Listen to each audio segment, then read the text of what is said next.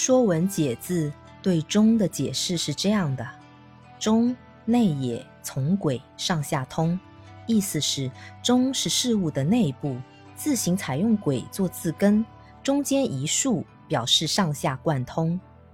上下贯通就是中庸。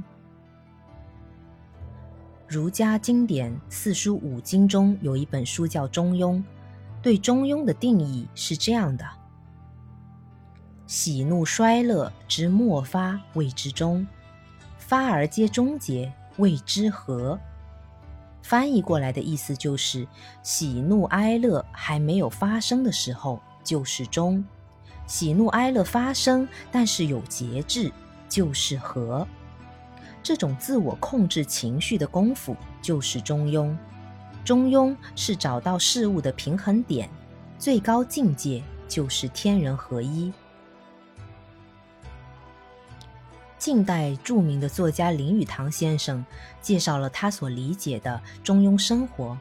他是这样说的：一个半有名半无名的人，在懒惰中用功，在用功中偷懒。穷不至穷到付不起房租，而有钱也不至于有钱到可以完全不工作，或可以随心所欲地帮助朋友。钢琴会弹，可是不十分的高明，只可以弹给知己的朋友听听，而最大的用处却是做自己的消遣。古董倒也可以收藏一些，可是只够排满屋里的壁炉架。书也可以读一读，可是不太用功。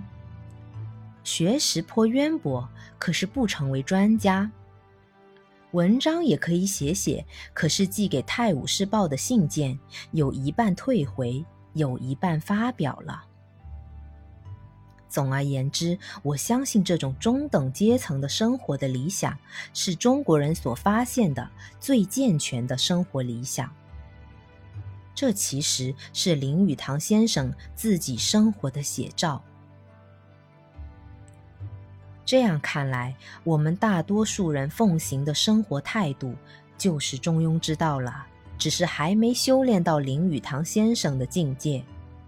我倒是觉得啊，这样的中庸之道没有什么不好的。有我们自己对事物独立的判断，就不会感情用事；有自己中等的收入，就能够安定从容。有包容超然的生活态度，就能够体会生活之美，何乐而不为呢？